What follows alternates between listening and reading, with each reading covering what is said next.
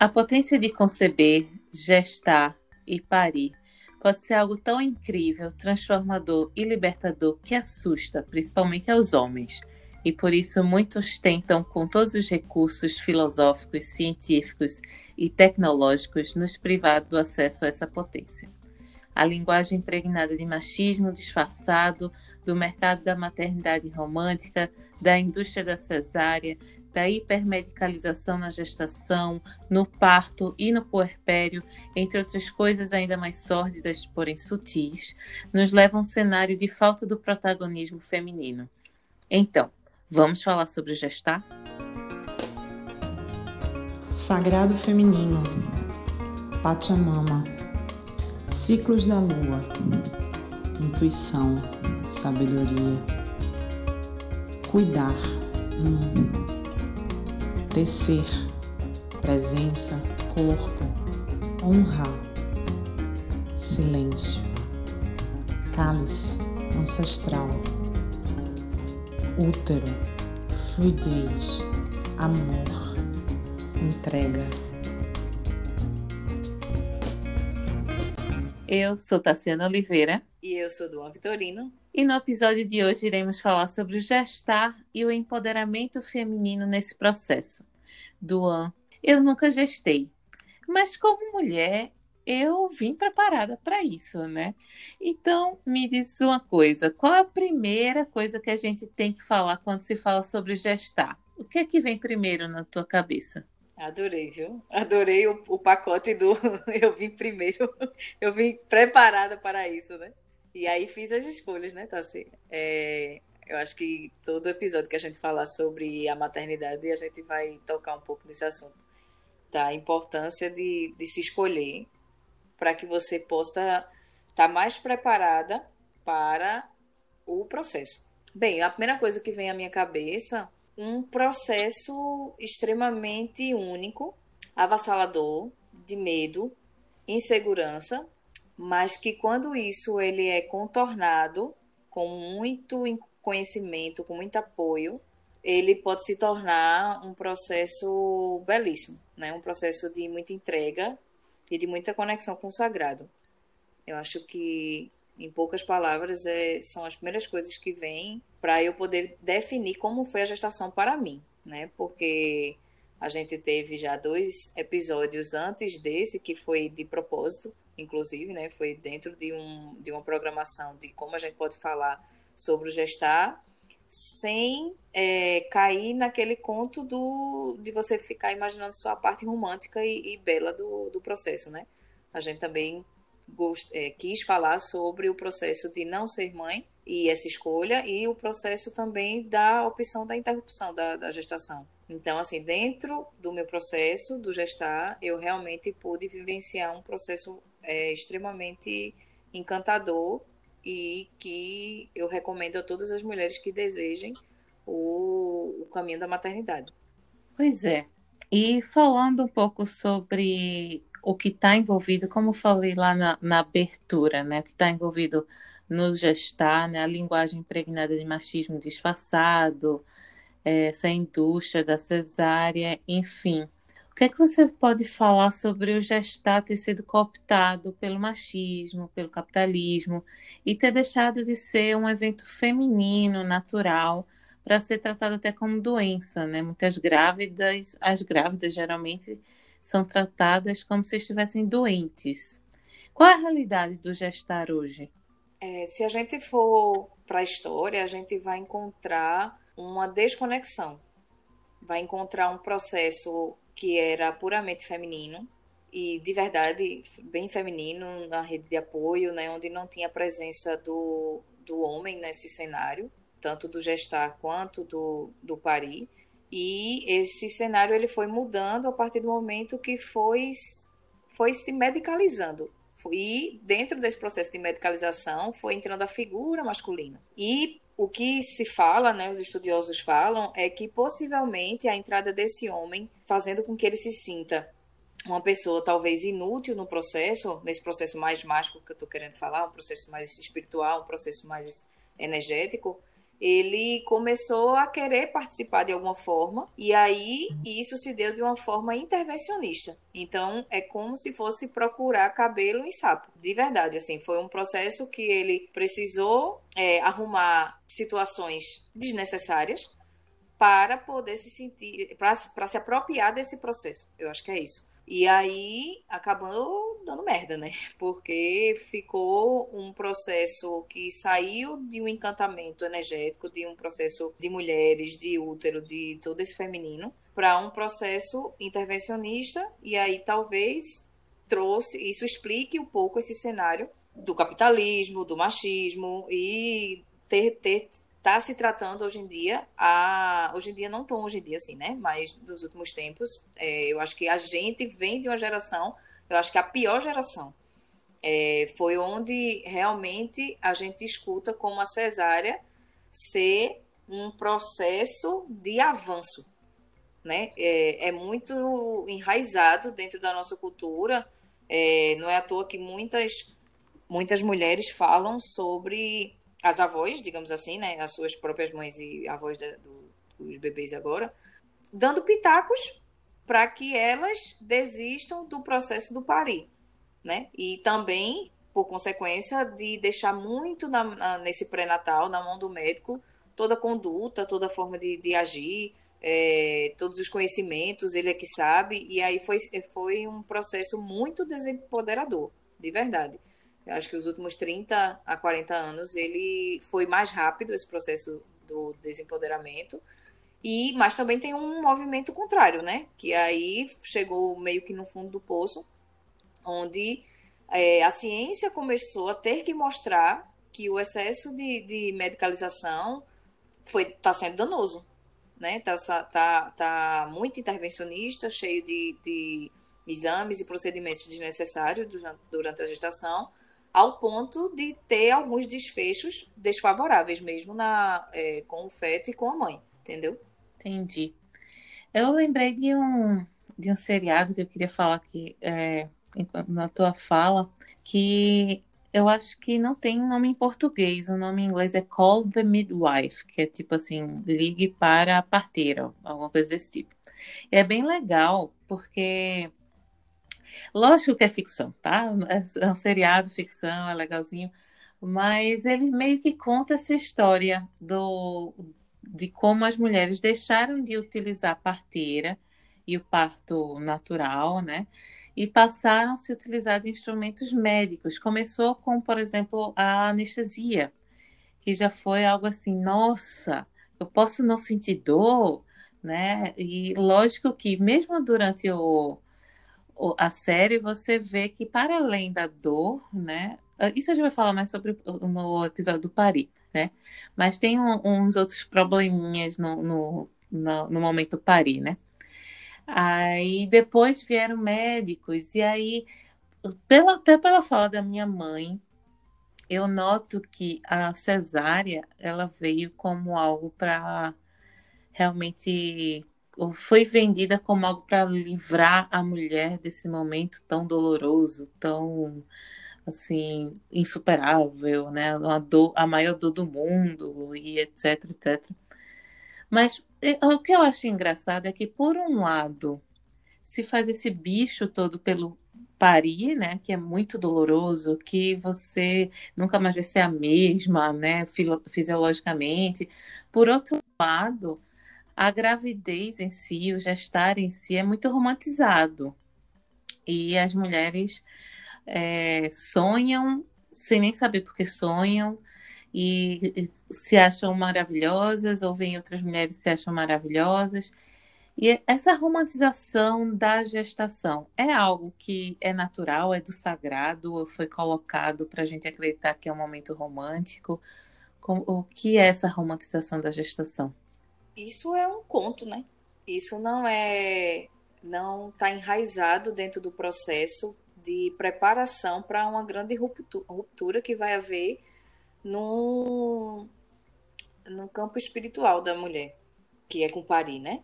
Então, é, esse processo, como eu falei, é um processo solitário, porque é um processo dentro de uma subjetividade incrível. É um processo que a romantização ela vem e uma das explicações é uma questão bastante religiosa de você é, não permitir uma rejeição, não permitir uma interrupção, não permitir é, algo que seja mais verdadeiro, eu acredito também. Porque às vezes na gestação é, você tem um resultado de, de sangue que vai dizer que você está né, com um habitante, com um ser dentro de você e que vai transformar sua vida, né, de uma forma incrível, mas que é um grande, uma grande perda, né, um grande, um grande luto do, do, de quem você é. E aí esse processo ele vai se tornando uma coisa que você precisa estar tá, é, meio que artificialmente logo conectada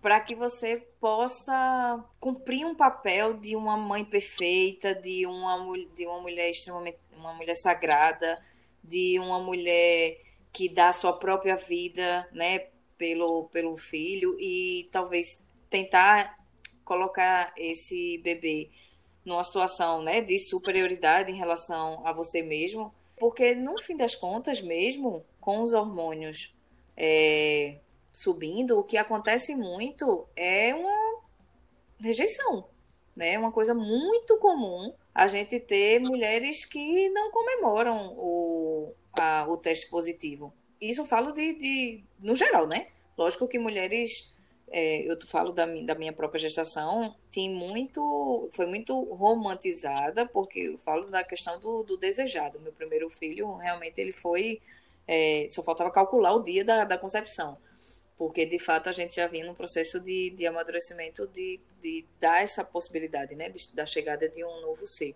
E quando a gente teve o resultado, a gente de fato comemorou, mas eu lembro que foi uma coisa que eu não entendia, né? Não tinha um processo assim de, ai, é um amor à primeira vista, é, quer dizer, ao primeiro sentimento, ao primeiro resultado, né? É, não sentia, eu não não conversava, nunca conversei com meus com meus filhos na barriga, eu falo eu falo oral, né? Mas lógico que em, som, em pensamentos e tal é, tinha muito desse processo. E quando eu vejo que tem essa necessidade absurda dessa romantização, isso esmaga muitas mulheres, porque quando elas não se veem apaixonadas de cara com esse teste positivo, porque de fato você demora um tempo para ter as, as, sensações da gestação, é, dependendo de quando você descobre, né, o tempo que você descobre, é, é uma, eu acho que é uma falsa ideia para tentar já tentar envolver essa mulher e não permitir que ela se desvie, sabe, dessa dessa mãe Teresa de Calcutá, literalmente que que a gente vê como a maternidade, né? A mulher perfeita, que não vai errar, que vai amar os seus filhos acima de tudo e todos, e que isso já está empurrado culturalmente quando a mulher se descobre, se descobre grávida. E que, de fato, eu posso classificar que minha primeira gestação foi extremamente desejada, mas eu em nenhum momento amei o meu filho como eu amo a cada dia mais, sabe? E eu acho que o vínculo ele aconteceu quando ele nasceu. Eu falo por mim, eu não sei como são outras mulheres, porque eu acho que essa cultura de que você precisa romantizar muito a gestação, ela não permite às mulheres de colocar para fora os seus verdadeiros sentimentos.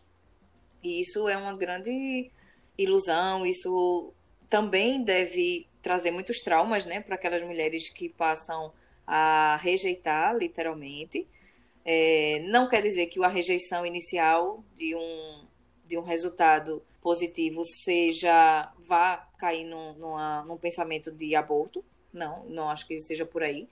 Mas eu acho que vai é, que ela que essa mulher ela pode se permitir um pouco mais essa verdade, assim. Ela respeitar todo tipo de sentimento que, que venha naquele momento e naqueles momentos iniciais, que pode até durar uma gestação inteira, mas Geralmente não, geralmente quando isso vai saindo do campo do que eu desconheço e vai começando com os primeiros chutes, com as primeiras mexidas, com os soluços, ou seja, com o avançar da gestação, você vai fazendo uma conexão mais é, real, sabe, com, com esse bebê.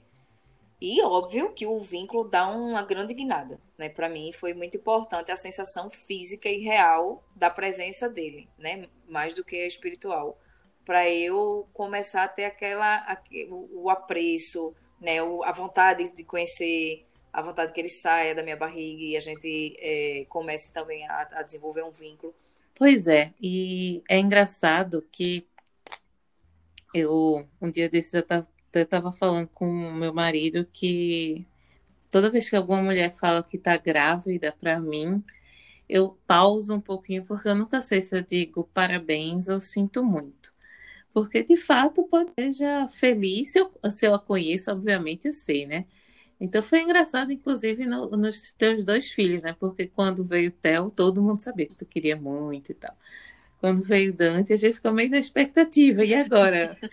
É que... Será que a gente diz parabéns também? Mas ah, quando a gente sabe que a mulher quer muito, lógico que é uma, uma gravidez comemorada.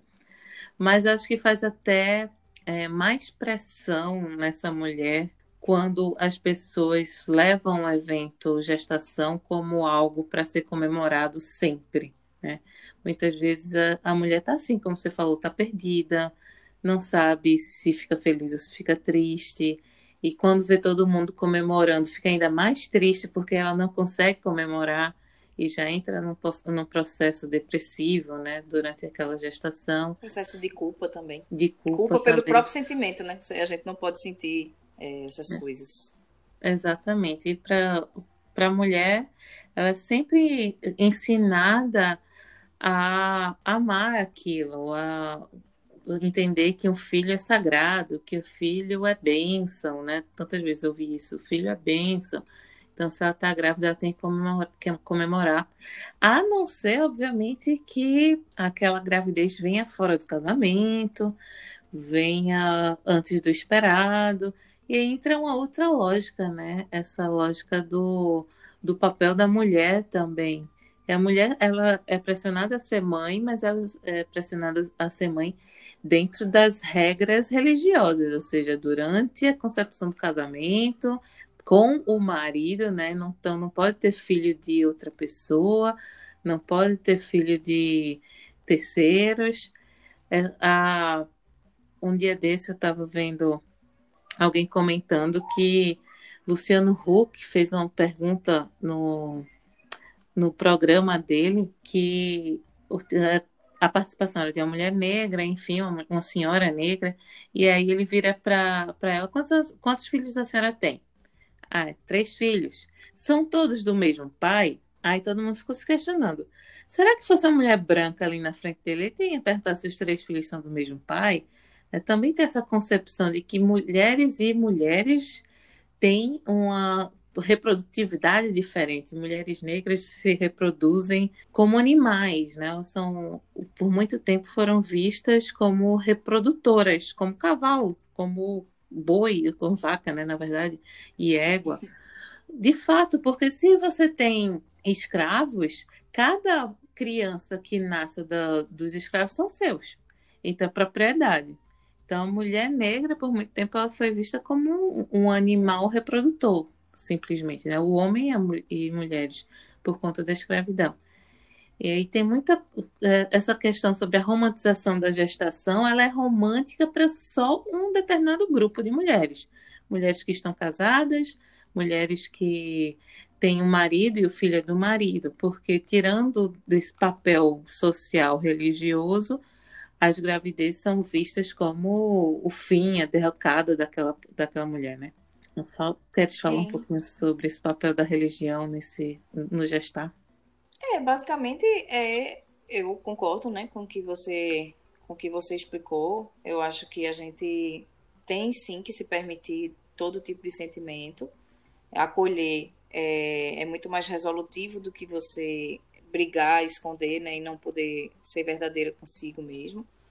Eu gosto muito de, de... também eu não não comemoro, né, junto com a mulher uma, uma, pessoa menos conhecida, menos íntima, eu não faço nenhum comentário quando quando ela faz a comunicação da gravidez, porque eu tento sentir, né, mais ou menos como ela me fala, para poder ser apoio, né, ser ouvido e não colocar as minhas expectativas porque eu lembro que é, o meu processo com o Theo foi tão intenso, né? A minha, meu puerpério, que uma das coisas que eu dizia é que eu não queria, eu não dava conta de mais outro filho de altas demandas como ele.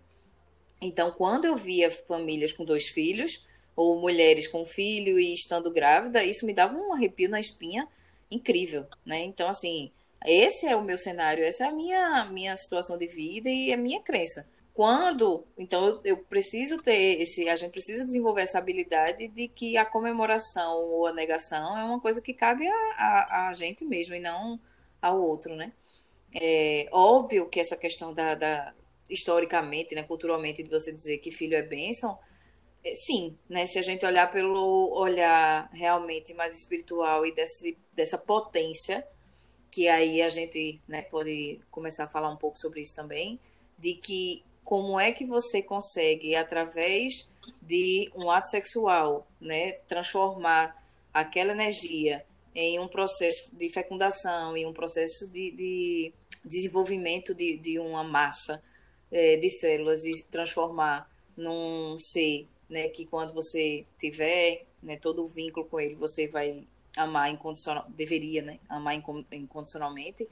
Isso é um processo realmente mágico, realmente incrível, que quando isso acontece, né, a gente é, é um processo de muita entrega, é um processo que a gente vai se perceber como uma potência feminina incrível. É quando a gente vê que o nosso corpo ele é perfeito, é quando a gente se conecta com a natureza, é quando a gente vem a questão também religiosa, né? Dependendo de, da, das crenças, de agradecimento pela, pela dádiva, pela oportunidade. Tantas não conseguem passar por esse processo, mesmo que desejem. Então, o processo do gestar, ele tem tantas camadas que a gente pode é, falar que eu acho que, é, do mesmo jeito que a gente quer apoiar as mulheres que com o, com o resultado em mãos não, não, não tem um, uma postura mais positiva, né? Precisa ainda de um amadurecimento, de uma aceitação do processo, se for esse o caminho, caso ela não aborte, mas se for pela continuidade da gestação, que ela realmente possa permitir toda essa bênção e toda essa potência do sagrado em seu corpo. Porque é muito forte esse processo de iniciação do processo da maternidade, da gente entender como ele vai se desenrolando durante os nove meses, né? Eu acho bem interessante assim como é, como começa, como é que ele vai lá pelo meio, né? E como, como ele termina. E esse vínculo afetivo, como ele vai a cada dia, né? Se aprimorando para essa chegada desse desse bebê. E aí uma das coisas que eu acho bem incrível é como essa mulher dentro dessa romantização que tem esse viés também religioso, ela começa também a, perceber, a idealizar como seria o seu filho. E isso ela vai idealizar na forma, na cor, no cabelo, no físico, como ela também vai idealizar os comportamentos, né, a personalidade e uma sensação também que é muito, que é muito comum é de descendência, né? É aquilo que vai ser a minha semelhança. E aí isso constrói uma, constrói uma noia que quando essa mulher vem parir, isso cai de uma forma que meu mundo caiu, literalmente, né? E aí, a partir do momento que ela tem o, o bebê e que entregam, né, e que ela entrega ou pega esse, essa criança, é um processo de desconstrução tão incrível, né, de de que rasga realmente a alma daquela mulher, porque enquanto ela está grávida, ela consegue fazer um processo de fantasia que é sustentado pela cultura, sustentado pela, pela religiosidade também, de que aquilo é o supra-sumo, né? Da, da sua vivência, da vivência do outro, de quem vai chegar, é um ser perfeito. É, é, o tempo todo ela vai na, na gestação, durante os, suas consultas, querendo saber se esse, se esse bebê está com todas as partes do corpo, se tem alguma questão neurológica, se está doente, se não está, se tem uma malformação, se não tem, porque é uma necessidade incrível de, de idealização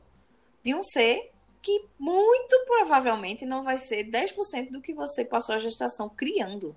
E isso também eu gosto muito de falar, porque eu lembro que quando eu estava no meu processo de puerpério, eu tinha vontade de dizer isso às grávidas, de dizer seria bom que você não tivesse muita expectativa, sabe? Assim, não, não viva mais o processo visceral do que o processo da imaginação, porque o baque é muito grande e isso justifica muitas depressões, sabe? É, Pós-parto. Porque a mulher, principalmente o primeiro filho, porque é uma estreia, né? Nessa, nesse novo papel social dessa mulher. Então, eu me lembrei disso agora e era justamente assim, não poderia deixar de, de falar também sobre isso, a importância de diminuir esse processo da imaginação, do lúdico, de, de desenhar o bebezinho esperado, porque ele não vai ser, nunca vai ser esse bebê que você idealizou durante a gestação. E quanto maior é a expectativa, maior são as maiores vão ser as, as frustrações e, e às vezes o, o caquinho que fica dessa mulher, né, após o parto, e principalmente nos primeiros dias e meses da, do, do puerpério, é um processo muito intenso, muito intenso e que é muito proporcional a a, ao, ao tamanho da idealização que ela fez durante esse processo da gestação.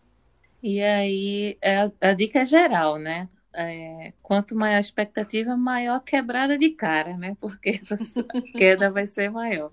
Então, criar expectativa qualquer coisa na vida tá errado. É, eu queria falar um pouquinho antes da gente inaugurar o nosso momento especialista, já já vou falar sobre, mas eu queria falar um pouquinho sobre o que eu estava pensando enquanto tu falava sobre essa infantilização da mulher, é, esse processo de, na verdade, não é nem infantilização, né? É de tornar a mulher um não sujeito que ocorreu durante séculos, né? A mulher, ela foi formada, criada e amassada mesmo para para desacreditar nela mesma, desacreditar na potência dela, desacreditar na, na capacidade dela de decidir sobre o próprio corpo, decidir sobre a própria vida. E está muito relacionado também com o gestar, com a maneira que a medicina, a própria medicina, foi evoluindo para só comprovar que a mulher precisa de alguém, precisa de um acompanhamento médico, precisa de é, remédios, precisa de complementos, precisa de ultrassonografias e, e tudo mais, só para ela se cada vez mais duvidar dela mesma, duvidar de que ela é possível, de que ela é saudável, de que ela pode gestar um, um ser sem precisar de tanta intervenção. Eu estava pensando, tudo isso faz parte realmente de um.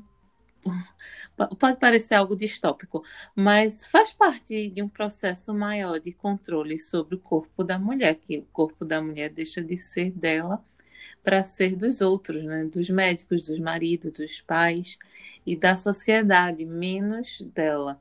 Esse, esse novo olhar sobre o gestar, esse olhar mais empoderado, ele assusta porque ele dá de volta o poder à própria mulher, o poder dela saber que aquilo é natural, o poder dela é, confiar no próprio corpo, confiar que vai dar tudo certo, que aquele bebê está crescendo perfeitamente dentro das possibilidades dela, né?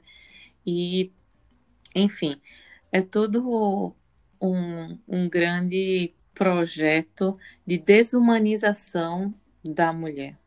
Diz lá. Eu acho que a gente, eu posso falar só uma coisa. Eu lembro que meu companheiro falou: Isso para mim é tão mágico que na próxima encarnação eu quero ser mulher. Porque é um processo que assusta, porque é um processo grandioso.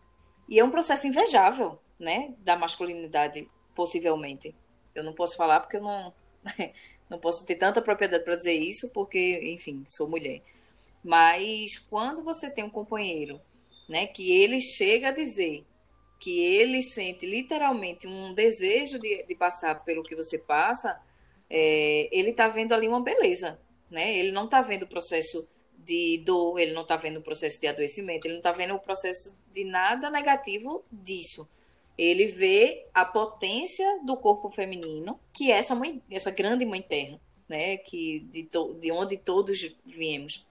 E aí eu adoro esse, esse, essa abordagem que você traz, porque vai fazer com que a gente possa entender que quando a gente está é, concebendo né, esse ser, a gente precisa sim retomar os nossos ancestrais e de, e de ver de que toda a evolução humana ela se deu e ela foi capaz de a gente chegar a tantos bilhões de habitantes, não porque existe uma cesárea é, salvadora, não porque existe um, uma ultrassom que vai identificar qualquer coisa, uma circular de cordão, né? Estou usando muita ironia agora, mas é para poder a gente entender que a tecnologia e a ciência ela veio para melhorar as condições daqueles seres humanos, como bicho que somos, tinham, ah, por algum motivo, algum defeito, bem entre aspas também, que levasse para um desfecho não favorável, né? Ou uma gestação interrompida, um aborto espontâneo, enfim. Então ele tentou meio que consertar alguns erros que fazem parte da biologia e que a gente sabe que de verdade esses erros eles são intencionais, para inclusive para um melhoramento genético, mas o ser humano é, tem a necessidade né, de interromper o fluxo da, da, da biologia para se sentir semideus. É, e aí botou-se na medicina esse processo da intervenção e ganhou uma, notar, uma notariedade dentro da, da, da sociedade de que é realmente o Salvador. E foi depois do advento de medicações, de, de exames e de ultrassom, ultrassom que a gente conseguiu né, salvar tantas famílias, tantas mulheres e tantos bebês. E aí o que, é que aconteceu? Tudo foi invertido e a gente hoje tem um paradigma de que a gente só tem uma gestação saudável se a gente for conduzida pela medicina. Só que a medicina, ela não trabalha com a fisiologia. Ela entende minimamente a fisiologia para entender o processo da doença, que é a patologia, e encontrar soluções, entende? E aí, quando você está numa gestação e você delega isso para esse campo da saúde que lida com doenças, claro que você vai tentar encontrar elas. Né? Você vai tentar supor, é, você vai entrar no processo de, de, de achar que é melhor pecar pelo excesso e fazer N intervenções para que eu possa garantir o que a natureza tem, que é misteriosa né? São os desvios que tem dentro da natureza que faz parte do pacote. E aí, assim, realmente, com a entrada, que eu até falei no começo, né, do homem dentro de, desse processo, a gente perdeu o espaço que era legitimamente feminino e realmente o que o resultado é isso. Eu falo com mulheres sobre quando elas estão grávidas, vizinhas, é, amigas e tal, eu já tento conduzir para que ela seja atendida por profissionais é, humanizados, que aí a gente não gosta, quem é da humanização não gosta do termo, mas tem que usar para poder tentar se diferenciar de quem é tradicional, né? Mas é de pessoas que enxergam a fisiologia antes de tudo, para que elas não percam a oportunidade de continuar um processo de, de crença no seu próprio corpo. E do que o processo vai acontecer bem na grande maioria das vezes, entende? E é bem enfim, é tão mágico que, que a gente não, não consegue não pensar que, que, é, que tem outra forma de se conduzir a gestação. Né? Esse processo de minim, bem minimalista mesmo. A quantidade de, de intervenções que eu tive na, na, no meu pré-natal, se eu contar para um profissional de medicina mais tradicional, ele vai dizer que eu fui uma xiita, né? Uma indígena. porque vai ser uma coisa de dizer, como assim você teve somente uma ultrassom durante todo, toda a sua gestação? Como assim você não fez alguns procedimentos? Por que, que você não fazia exame de sangue quase todo mês? Por que, que você. É... Enfim, por que, você não foi levada a uma coisa cheia de é, exames e de catucados? E, enfim, e aí eu sou transformada uma pessoa que é assim, que passou por um processo tanto de empoderamento como de conhecimento. É, eu lembro que a vontade de fazer é, ginecologia foi muito forte para poder justamente porque eu me sentia capaz de discutir com muito médico, inclusive da área de, de, de ginecologia e obstetrícia, porque é uma coisa que às vezes é muito óbvia. A fisiologia, ela é, é, basta você observar. Eu sempre dizia, observe um gato, observe um cachorro, observe a natureza, eles não têm médico de bicho, né? Eles não têm o médico gatinho, o médico cachorro. Então, assim, como é que eles chegam aonde eles chegam, como é que a gente chegou. E só essa pergunta, para mim, ela já responde tanta coisa das intervenções médicas que, que existem dentro da gestação, que aí as outras são muito, né, clichês, assim, muito... são mínimas dentro do, do, do raciocínio que eu tento construir com a pessoa. Mas o processo de negação é incrível também, né? E aí eu acho que realmente, assim, é importante a gente trazer uma pessoa que é, foi, foi ímpar na minha, na minha vida, junto com, com o Franklin, né, com meu companheiro, nesse processo do, do gestar, que foi muito intenso. Ele participou desde o começo, é, apesar de ser um processo feminino, mas ele é, teve uma participação de apoio, porque a mulher se empodera também quando ela tem uma rede de apoio para isso. E é, a gente foi conduzido por profissionais é, humanizados, profissionais que são baseados em evidência científica, porque é, sinto muito falar, mas a ciência médica ela é coisa de 30, 40 anos, né? A gente tem a medicina há muitos anos, mas de verdade os médicos eles eram empíricos, eles não praticavam ciência, eles praticavam o que era de o que é que encontrava dentro das suas práticas, o que é que vinha dando certo dentro das suas práticas, e isso era tido como verdade e era reproduzido. Então, assim, não tinha estatística por trás, não tinha um cuidado né, de, de todas as variáveis que se precisam ter dentro do estudo. Então, a medicina ela é algo como ciência muito nova. E aí, isso significa dizer que 30, 40 anos é nada dentro da própria medicina, né? Mas é de entender que aquilo que a gente acredita de que o médico realmente ele sabe o que está dizendo, no sentido de ser uma, uma ciência exata, que não é, porque essas ciências é, da saúde, é realmente quando a gente traz essa informação de que a medicina é ciência há muito pouco tempo, muitas pessoas arregalam os olhos, os olhos e começam a acreditar que pode ser que eles não tenham tanta certeza assim de muita coisa, né? E aí isso é interessante porque coloca o médico num, numa situação de quase igualdade, né? Basta você é, ir, estudar né, sobre o processo e se empoderar que você vai conseguir, sim, né, discutir muita coisa com ele e entrar num processo de ativismo e não de passividade, né? Não de paciente que escuta e que faz e que cumpre. E aí, dentro da minha trajetória, realmente a gente tinha que trazer essa pessoa que ela foi enferme... que ela é enfermeira obstetra, mas que dentro do meu pari foi quando eu a conheci, né? Eu não tive o pré-natal com ela porque é, eu só cheguei, eu só a conheci no momento da, do, do parto, mais voltada para o parto, mas que faz parte de uma grande equipe, que é uma equipe muito ativa aqui no, no Recife, e que é Ana Maria, ela é enfermeira obstetra e parteira profissional, mãe de duas crianças, eu sempre gosto de falar sobre a importância, às vezes, de você viver o que você acredita, né, para poder fazer melhor ainda.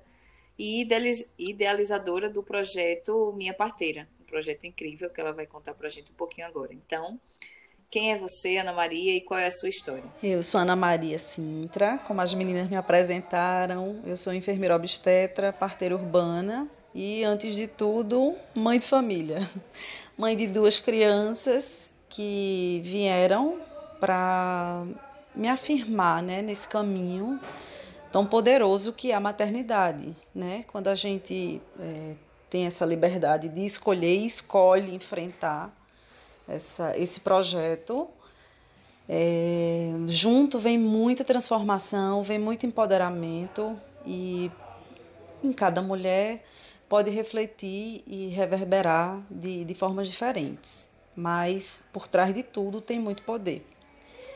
E aí é, não tinha como não refletir nessa maternidade e não refletir na minha vida profissional. Eu já era enfermeira quando tive minha primeira filha e tinha uma inclinação para escolher a área materno-infantil e quando essa primeira filha nasceu, eu não tive dúvida e acabei, acabei indo por esse caminho, né? Seguindo esse caminho. Tinha uma intenção de, de buscar uma assistência, isso era há nove anos atrás, uma assistência mais humanizada. Não se falava muito ainda em humanização do nascimento, né? Como se fala hoje. Mais para frente a gente vai poder discutir um pouco melhor sobre isso. Mas eu já tinha um empoderamento, um certo empoderamento e buscava é, viver essa maternidade com autonomia, com autonomia e, com, e, e como protagonista. Porém, eu tive muita dificuldade de achar profissionais que tivessem essa visão para me acompanhar no meu pré-natal, e, me ajudar a viver esse meu processo dessa forma. Então eu tive a primeira filha por uma cesariana. Hoje eu enxergo que poderia ter sido evitada, porém é, demorei um pouco para entender o, o, o que isso me trouxe, né? O que é que isso me traria na minha vida como mulher e também como profissional. Foi aí que eu entendi que essa, essa vivência me trouxe muita afirmação e me indicou o caminho que eu queria seguir. Porque foi através dessa experiência frustrada que eu pude recorrer, né, a, a digamos assim, os caminhos mais felizes, né, de busca de, de busca enquanto mulher, mãe e também profissional, porque eu tive uma experiência frustrada e queria levar para as outras mulheres é, o oposto do que eu vivi. Foi aí que começou meu desbravamento na obstetrícia. Até que eu concretizei né, essa maternidade, esse sonho de parir, de gestar com autonomia, de ser protagonista de todo o meu processo, apesar das adversidades na, no sentido de saúde, eu pude ser essa protagonista e parir minha segunda filha, que eu digo que ela veio para me libertar né, dessas, dessas trancas que a primeira gestação me trouxe. Aí eu vi que eu era capaz, que era possível, independente até de algumas comorbidades que eu desenvolvi na, na segunda gestação. E aí eu pari, me libertei e hoje eu tento levar, né, o Minha Parteira é um canal, um projeto que nasceu no intuito de levar essa informação sem fronteira e sem barreira para o máximo de mulheres possíveis e através do Minha Parteira, nesse canal de Instagram, é, saiu daí também um projeto maravilhoso que foi freado pela pandemia, que é um projeto de assistência às mulheres através do pré-natal coletivo, pré-natal em grupo, que dá para a mulher total autonomia sobre seu processo de gestar e acompanhamento pré-natal, através de levar muita informação e ela faz as escolhas com base nas evidências, com base nas informações, com base em muito estudo e preparo. Ela trilha esse caminho junto com esse aparato profissional que vai acompanhá-la. Então, falando sobre o começo de tudo, o gestar, como você poderia descrever o cenário do pré-natal no Brasil? Antes da gente começar a falar de, de pré-natal, é bem bacana a gente realmente voltar na história um pouquinho para entender como é que as coisas funcionam, né? E como chegaram até aqui? A que ponto chegou e, e por que que isso que hoje a gente tem esse mercado aí complicado na obstetrícia? É, a gente volta na história para entender. É, primeiro a gente tem que saber, né, que gestação é um evento de saúde, não é um evento de doença. Logo, não deveria ser tratada com tanta medicalização e, e com esse olhar é, patológico, digamos assim, né, para o acompanhamento.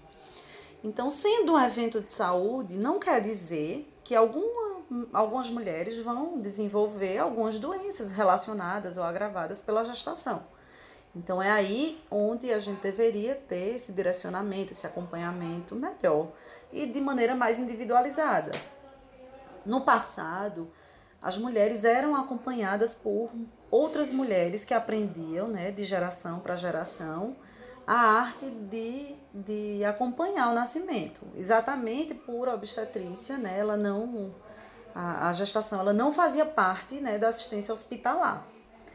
No final do século XVIII, começo do século XIX, que a medicina incorporou a obstetrícia, né, e aí veio o, surgi, o surgimento da tecnocracia, e todo o processo de gestar e parir passou a ser mais medicalizado. Então foi começado, né, se começou a observar muitos processos também de adoecimentos e é, começaram a adotar medidas, né, a medicina, a tecnologia, a ciência, através dos achados, começou a, a tratar as mulheres com um olhar é, generalista, né? E não de maneira individual. Se a gente for para os números, a grande maioria das mulheres vai evoluir com saúde, sem desenvolver nenhuma comorbidade, sem desenvolver nenhuma doença. Então, por que, que eu vou tratar essa mulher saudável, né, que não tem nenhuma doença agravada pela gestação, da mesma forma que eu trataria uma mulher que tem um agravamento da saúde? É, não faz sentido. É, não faz sentido. Então, hoje a gente tenta entender como chegamos a esse ponto, né, desse excesso, dessa medicalização, para poder desconstruir e voltarmos para o princípio, né? Partir para o princípio no sentido de a mulher é um ser saudável, é, capaz, que tem a fisiologia, a natureza feita, perfeita para gestar e parir. Em algumas situações, realmente a gente vai encontrar é, a mulher que vai sair dessa curva e para ela a gente adequa a assistência dentro dos protocolos, das evidências científicas, do, do, do que é aí ofertado de maneira respeitosa e cautelosa para a gente ter um melhor desfecho. Ana, eu queria que você me explicasse melhor o que é isso, né? Como eu não sou da área, o que é hipermedicalização? O que significa isso? E o que é esse processo de hipermedicalização na gestação? Pergunta maravilhosa, porque a gente pode, inclusive, tanto a pergunta como a resposta, a gente pode jogar para várias outras situações né, na sociedade hoje, é, na, na maneira que a sociedade hoje se comporta. Primeiro que a gente tem, é, a gente é vítima do imediatismo. Né? É uma sociedade que não sabe lidar mais com frustração, com espera, com aguardar, é, com a dor de cabeça, então, por sermos uma sociedade imediatista, né, refém desse imediatismo, a gente acaba recorrendo a essa necessidade, essa espera, essa busca pela solução imediata. E quando a gente fala de fisiologia, muitas vezes não é assim, né? Porque naturalmente cada fenômeno tem seu curso, tem seu tempo para acontecer, tem seu processo, assim como é, por exemplo, desabrochar de uma rosa, é, é a, a lagarta quando ela vai virar uma borboleta, assim como é até a chuva, eu costumo dizer, né, que por mais que a gente queira que chova ali, a chuva não, não vai cair porque a gente quer, ou às vezes ela cai, ela faz um estrago e a gente não gosta do estrago que a chuva fez, mas é o curso natural das coisas, apesar de é, desses, desses eventos naturais sofrerem com a ação humana. Então, no, nos nossos corpos, né, hoje, é, lógico que se a gente for comparar a alimentação, a minha amiga Duan vai entrar aí, vai fazer as observações dela, porque tenho certeza que ela adora esse, essa temática. Antigamente, os hábitos eles eram melhores, né? Antigamente o sedentarismo ele era menor, a alimentação ela era mais rica, ela era mais diversificada, então as mulheres elas tinham essa oferta, é, colhiam né, do, do seu quintal e, e, se alimentavam, preparavam esse alimento, era um alimento mais é, um, de, vindo de um, um, solo mais rico, com mais vitaminas, é, a gente não tinha tanto veneno né, na, na, na alimentação. Logo, a gente evoluía de uma maneira mais saudável, né? Não só as pessoas é, de uma maneira geral, mas principalmente as grávidas. Quando a gente parte para avaliar a hipermedicalização, a gente começa a ver é, alguns profissionais têm um hábito de pedir muitos exames e fazer e dosar várias taxas e, e, e verificar várias taxas e fazer suplementação, é, você vê como um pacote né, de medidas de pré-natal. A primeira consulta, a mulher vai, ela sai com várias requisições, né? geralmente é um padrão para aqueles tipos de exames que são solicitados, o que é bom de certa forma quando você vai avaliar a sociedade de uma maneira geral, porque você acaba fazendo uma peneira, né, avaliando a, a saúde, porque as pessoas não têm mais o hábito de se cuidarem e de, de trabalhar com prevenção, né? Geralmente só procura assistência quando já tem algum problema acontecendo. Então, no pré-natal, se aproveita para fazer essas triagens, mas aí você acaba generalizando.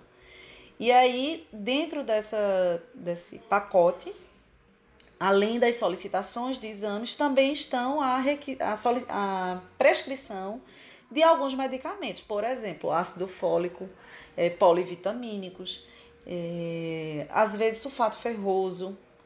E, e são substâncias que poderiam é, ser absorvidas dos alimentos que a gente come, que a gente põe na mesa, que a gente coloca dentro de casa, né? Quando a gente vai, pega esse, esse contexto, a gente leva para evidência científica, a gente traz para um, uma individualização, né? Para tratar cada mulher como um ser único, a gente pode jogar é, ela num modelo diferenciado, feito para ela. Por exemplo, uma mulher que se alimenta bem, que tem as condições de saúde é, adequadas, que isso é visto, não tem, não tem teoricamente necessidade de fazer essa suplementação vitamínica. Mas aí você, da mesma forma que você não oferece né, a suplementação vitamínica né, artificial, você pode é, também vamos elogiar a tecnologia, né? Pegar uma mulher que tem carências e você pode adequar com uma suplementação personalizada, de acordo com a necessidade dela. Mas aí por trás disso tudo tem a indústria farmacêutica, tem a indústria de laboratório, tem a indústria de, de medicina por imagem, né, radiologia, e, e daí para frente, né, você vai ver é, exatamente esse, a mulher na mira de tudo isso. A mídia é, e profissionais despreparados que evoluíram né, sem saber, por exemplo, o que é a medicina baseada em evidência e sem saber individualizar cada caso.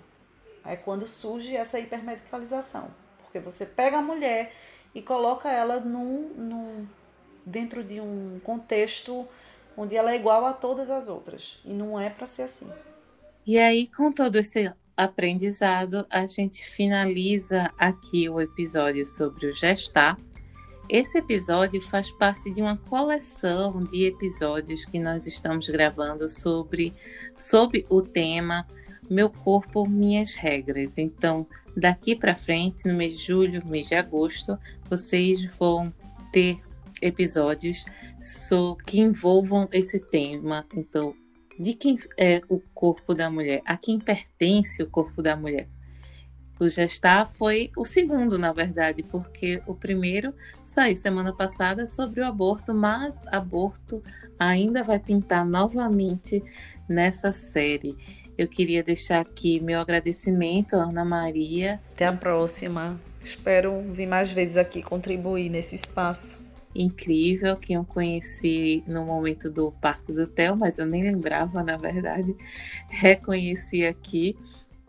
Gostaria de agradecer também a Duan, sempre aqui comigo. E vocês já sabem onde nos encontrar. Em todas as plataformas de podcast, vocês podem encontrar nosso podcast. Nos sigam lá no Instagram, arroba Oliveira e arroba Duan Vitorino. E até o próximo episódio. Thank you.